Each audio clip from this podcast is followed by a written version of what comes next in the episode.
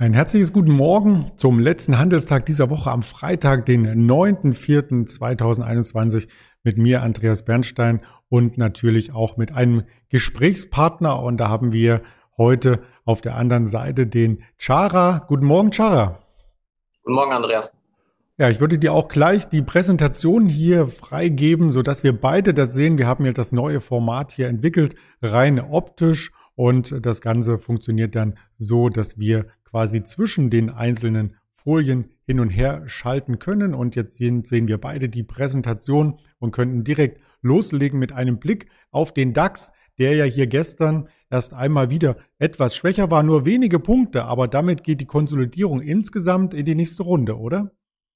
Ja, richtig. Also der DAX hat ja letzte Woche sein neues, also ein Allzeithoch gemacht mit 15.000 Punkten und ähm, ja, wir stehen jetzt fest über den 15.000 Punkten und wie du schon sagtest, die letzten vergangenen Tage waren äh, eher seitwärts und ähm, ja, ich glaube, das ist auch eine gesunde Entwicklung, wenn der DAX mal nach einem neuen Hoch auch mal ein bisschen wieder zurückkommt, damit er vielleicht wieder nochmal Schwung holen kann und äh, weiter steigen kann. Das stimmt natürlich und wir möchten dazu auch entsprechend nochmal auf den US-Markt schauen. Wir hatten ja gestern am US-Markt erst einmal ähm, ja, ein bisschen stärkere Kurse gesehen, aber die Nasdaq vor allem, die war das, ähm, was hier das Zünglein an der Waage gab, denn an der Nasdaq haben wir letzten Endes fast schon ein Rekordhoch gesehen und das möchten wir natürlich mit dir gemeinsam noch einmal hier kommentieren. Genau, auch die US-Börsen sind auf Rekordhöhe und ähm, wir sehen auch, die, dass die US-Werte, also die Tech-Werte sich wieder langsam erholen und äh, auch Richtung Allzeithoch äh, sich entwickeln. Und ich glaube, das liegt auch in erster Linie daran, dass ähm, das US-Konjunkturprogramm äh, natürlich angekündigt wurde, aber auch die Fed hat ähm, mitgeteilt, dass sie ihre lockere Geldpolitik weiterhin beibehalten will und ähm, auch, dass die Impfungen voranschreiten, sind, glaube ich, alles so Katalysatoren, die dafür sorgen, dass die äh, Indizes, die US-Indizes halt ein bisschen stärker sind und auf einem hohen Level bleiben können. Ähm, auch, dass die beiden Administrationen jetzt gesagt hat, dass die Besteuerung von Unternehmen ähm, doch nicht mehr so hart sein soll, wie sie es in ihren Wahlkampagnen angekündigt hatten, ist, glaube ich, nochmal so ein, ähm, ja, ein Schub für US-Tech-Werte und auch für andere US-Werte. Wir schauen im Hintergrund uns auch den Dow Jones kurz an. Der steckt ja so ein Stück weit in einer Konsolidierung fest, oder? Genau, der ist äh, etwas auch in der Seitwärtsbewegung, ähm, aber ja, also äh, ist, ist keine Schwäche zu sehen und ähm, die US-Werte sind ziemlich stark, sage ich mal, also auf dem Level ähm, sich zu halten, ist halt auch nochmal äh, was Besonderes oder was Wichtiges. Und ähm, ja, also im Ganzen würde ich sagen, die US-Märkte sehen sehr gut aus. Mhm. Du hast gerade Joe Biden angesprochen. Ähm, Joe Biden ist ja auch für die sogenannte grüne Welle mit äh, verantwortlich und äh, da in dem Zusammenhang wird auch immer wieder genannt äh, die Solarbranche und dazu hast du uns einen speziellen Wert heute noch einmal im Detail mitgebracht. Genau, ich habe heute einen Solarwert dabei und zwar Jinko Solar und ähm, der Wert ist interessant, weil das Unternehmen heute um 14 Uhr äh, Zahlen bringt. Äh, es handelt sich halt um einen chinesischen äh, Solarwert, der halt ähm, Solarmodule und Solarzellen halt herstellt und ähm, ja mit sieben Produktionsstätten und ähm, 15 Vertriebszulassungen ähm, relativ groß sind, äh, groß ist und auch mit Vertriebszulassungen wirklich rund um den Globus, unter anderem halt auch äh, Deutschland.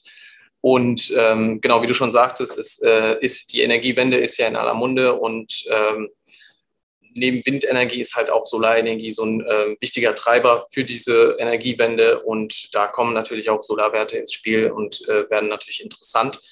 Ähm, wenn man sich äh, Jinko Solar mal anguckt, in der Spitze hat äh, Jinko Solar 90 Dollar gekostet. Jetzt sind wir da äh, wieder etwas wieder zurückgekommen. Bei 39 Dollar stehen wir jetzt. Ähm, es ist natürlich jetzt, äh, wie man im Chart auch sieht, ähm, starker Abverkauf gewesen. Es liegt aber auch daran, dass ähm, viele grüne Werte abverkauft wurden, ähm, auch Wasserstoffwerte oder äh, Elektrowerte, ähm, die halt quasi im März sehr stark abgestraft wurden. Und ähm, das trifft natürlich dann auch Solarwerte wie Jinko Solar. Das möchte ich meinen und das ist hier die Euro-Anzeige, also bitte nicht verwundert genau, sein. Genau. ähm, gestern Abend noch 33 Euro. Momentan leicht im Plus, wenn ich die vorbörslichen Indikationen richtig deute. Genau, also ähm, Ginkgo Solar hat gestern zwei Prozent nochmal verloren, äh, nachbörslich dann nochmal anderthalb Prozent wieder zugelegt. Ähm, es ist natürlich bei dem Wert, ähm, dass viele Investoren verunsichert sind, weil halt auch sehr positive News nach, also rauskamen, dass ähm, Ginkgo Solar sich ähm, gewisse Deals äh, äh, hatten und ähm, die Möglichkeit hatten, halt auch äh, Solarglas. Also es gab einen Deal, wo äh, Ginkgo Solar sich Solarglas sichern konnte für die nächsten, für die kommenden Jahre ähm, und auch viele Auszeichnungen bekommen hat. Und ähm, Investoren sind halt sehr ähm, verunsichert, weil der Kurs irgendwie nicht auf diese Nachrichten ähm, reagiert. Und ähm, heute wird es halt interessant, weil halt die Quartalszahlen kommen und ähm, man gucken muss, wie der Markt jetzt auf die Zahlen reagiert, äh, ob es da jetzt wieder nochmal äh, weiter runtergeht oder ob wir vielleicht eine Erholung sehen. Für Investoren gilt natürlich, ähm, die Fundamentaldaten von Ginkgo Solar sind relativ äh, stark und ähm, ja, Investoren müssen halt einfach geduldig sein in solchen Phasen. Ähm, ansonsten ist mit Ginkgo Solar halt ähm, ein Solarwert, der halt auch sehr, also einer der Marktführer ist und äh, sehr starker Wert ist. Und ähm, es gilt halt jetzt die Zahlen abzuwarten, zu gucken, wie die Märkte darauf reagieren und dann vielleicht einzusteigen oder vielleicht abzuwarten und ja, zu gucken, wie sich das entwickelt. Aber eins ist natürlich sicher, dass äh, die Energiewende auf jeden Fall auf uns zukommt und äh, Solarwerte auf jeden Fall eine wichtige Rolle spielen.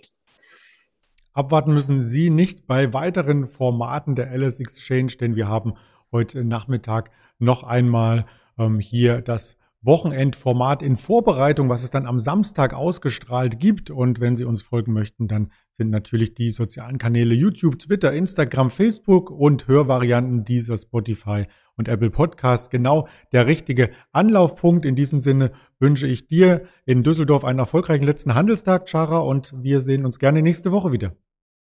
Danke, Andreas. So machen wir das und damit verabschiede ich mich auch von Ihnen als Zuschauer. Bis dahin alles Gute, ihr Andreas Bernstein zusammen mit der LS Exchange.